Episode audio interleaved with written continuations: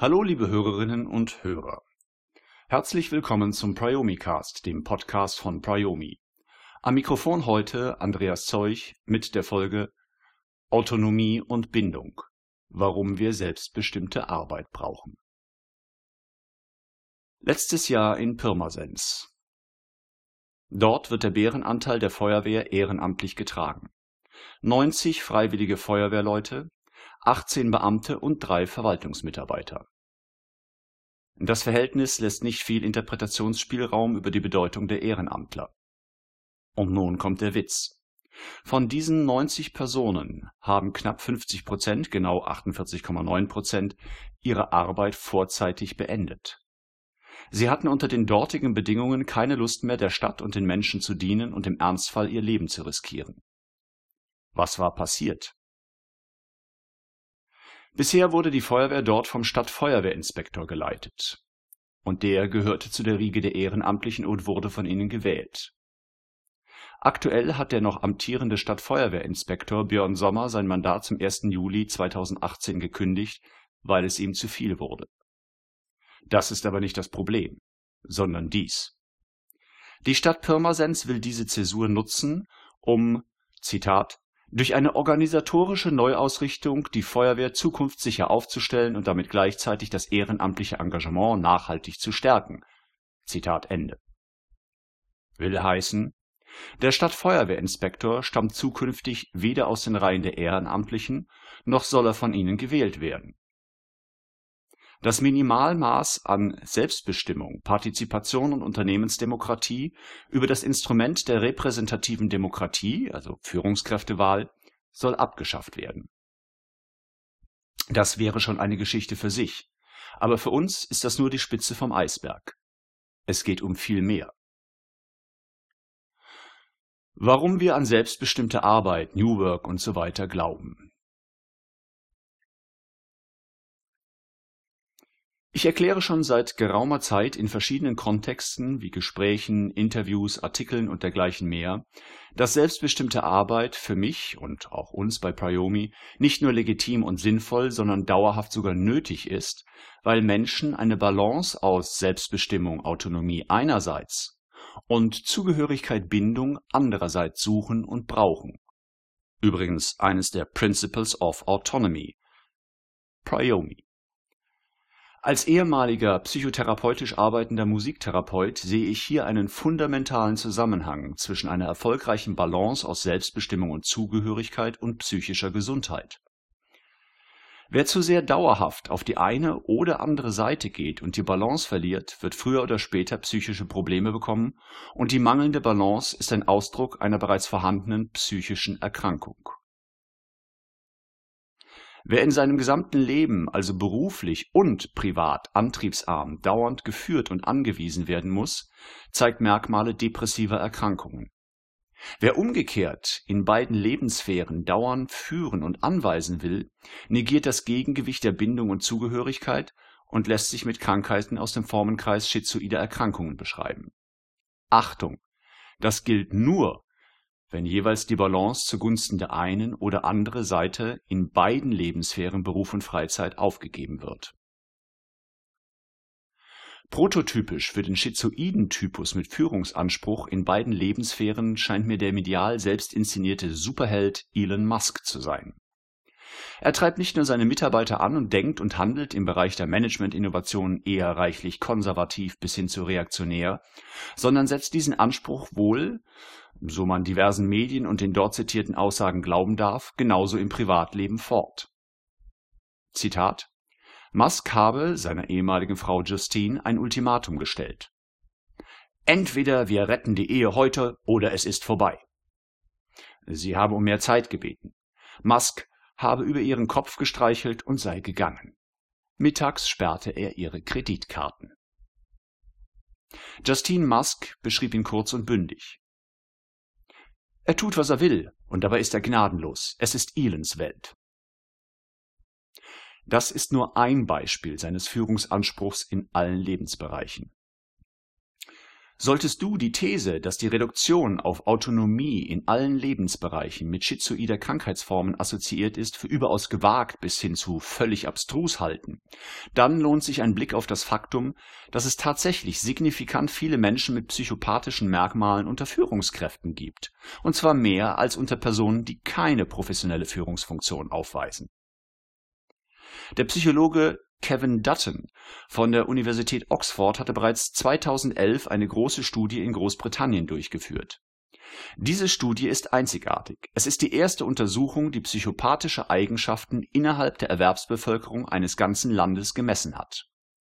Ich fragte mich, was wird wohl aus der psychopathischste Beruf in Großbritannien sein? Das Ergebnis war ein echter Augenöffner.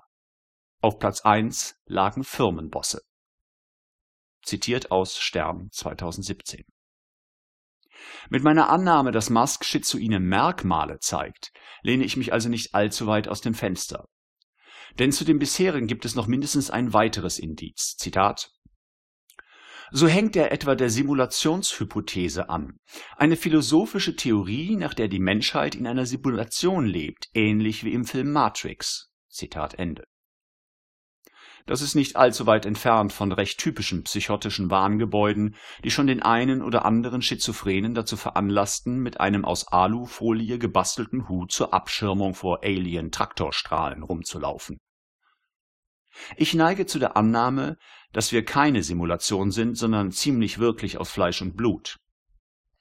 Aber vielleicht ist genau deshalb mein Denken ja begrenzter als das des Superhirns Elon Musk. Und so komme ich zur ersten These. Menschen suchen und brauchen in ihrem Leben eine Balance aus Selbstbestimmung, Autonomie und Zugehörigkeit, Bindung. Wie Arbeitgeber die Mitarbeiterbindung zerstören. Wenn diese These zutreffend ist, wird verständlich, warum der Gallup Engagement Index in den Jahren von 2001 bis 2013 im Durchschnitt ergab, dass 20 Prozent der deutschen Angestellten in der inneren Kündigung befindlich sind und satte 62 Prozent Dienst nach Vorschrift schieben. Denn typischerweise torpedieren Arbeitgeber die Mitarbeiterbindung, indem sie die Seite der Autonomie verstümmeln und die Seite der Bindung massiv in den Vordergrund stellen, indem sie den Mitarbeitenden keine bis geringe Möglichkeiten der Selbstbestimmung einräumen. Es ist also ein eher erfolgloses Programm. Indem die Seite der Bindung auf Kosten der Selbstbestimmung erzwungen wird, erfährt die Mitarbeiterbindung eine eklatante Schwächung die Arbeitgeber übersehen also regelmäßig, dass ihre Angestellten erwachsene Menschen sind, die gemäß der ersten These im gesamten Leben nach einer Balance aus Selbstbestimmung und Zugehörigkeit streben. Sollte dich diese erste These immer noch nicht überzeugen, schau in den Spiegel. Wie würdest du reagieren, wenn ich dir in deiner Freizeit Anweisungen erteilen wollte?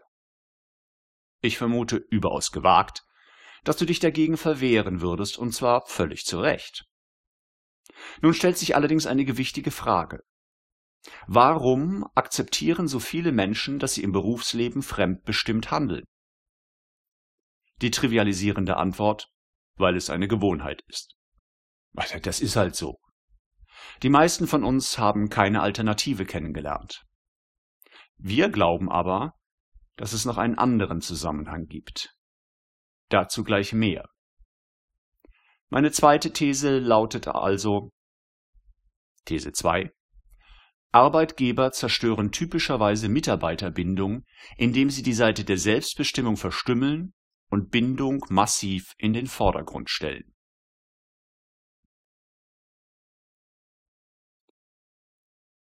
Freizeit als zwingender Ausgleich für Autonomie und ein selbstbestimmtes Leben wenn nun die ersten beiden Thesen korrekt sind, dann bedarf es eines Ausgleichs für die meisten Menschen, um den Mangel an Autonomie, Selbstbestimmung im Beruf in irgendeiner Weise zu kompensieren.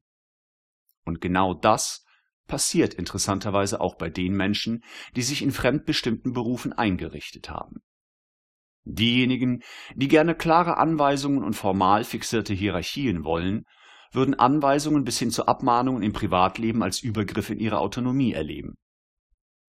Ich persönlich kenne einige Menschen, unabhängig von demografischen Merkmalen, die Fremdbestimmung im Job nicht nur akzeptieren, sondern sogar wollen, aber nicht im geringsten bereit wären, diese Muster in ihrer Freizeit zu wiederholen.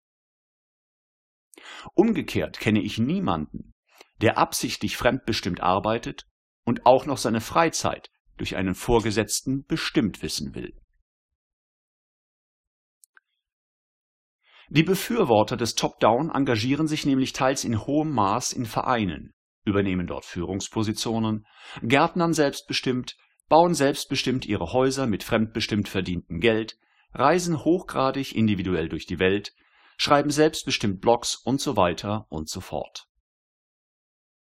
Würde Ihr Chef sein Disziplinarrecht in diese Sphären ausbreiten wollen, würde er vermutlich auf Granit beißen. Es sei denn, seine Angestellten wären depressiv antriebsarm und hätten keinen Schimmer, was sie mit ihrem Privatleben anfangen sollen. Dann würden sie diesen ausgeweiteten Führungsanspruch eventuell nicht nur akzeptieren, sondern vielleicht sogar gut finden.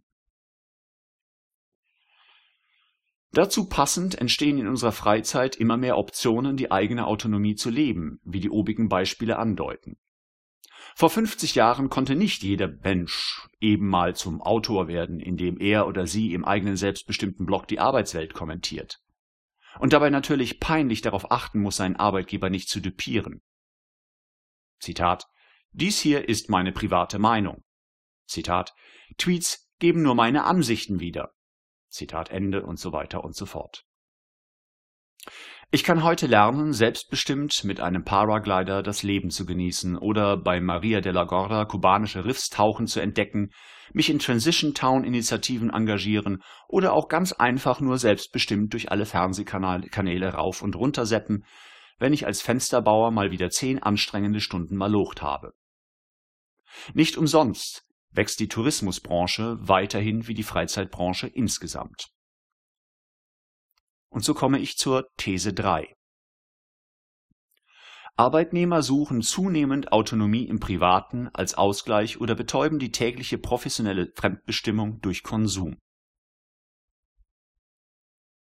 An dieser Stelle schließt sich der Kreis zur Geschichte am Anfang. Die 44 ehrenamtlichen Feuerwehrleute, die in Pirmasens ihr Amt aufgaben, wollen eben ein Mindestmaß an Selbstbestimmung. Zitat Sie fühlen sich übergangen, klar.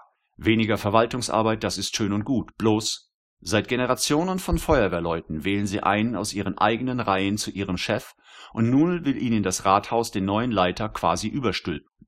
Das hat es noch nicht gegeben. Sie wollen selbst wählen, sagt der bisherige Stadtfeuerwehrinspektor Björn Sommer. Zitat Ende. Das ist zudem insofern interessant, als dass gerade Feuerwehren immer wieder gern mit suffisant ironischem Ton als Beleg für die Notwendigkeit formal fixierter Hierarchien erwähnt werden. Unternehmensdemokratie in der Feuerwehr. Hm, tja, scheint doch nicht so abwegig zu sein. Schlussfolgerung Nach dieser kleinen Reflexion meiner drei Thesen kommen wir zu folgender Schlussfolgerung. Wer mehr Mitarbeiterbindung und Engagement will, muss Selbstbestimmung stärken. Darüber hinaus ergibt sich aus den Thesen 1 bis 3 eine vierte These, warum so viele Menschen tiefgreifende Veränderungen ihres Arbeitgebers teils mit erheblichem Widerstand begegnen. Dazu demnächst mehr. Soweit für heute. Wenn ihr Fragen oder Kommentare habt, stehe ich euch gerne zur Verfügung. Ihr erreicht mich unter andreas.zeuch@priomi.de. Euch allen eine gute Zeit, bis zum nächsten Mal beim Priomi Cast.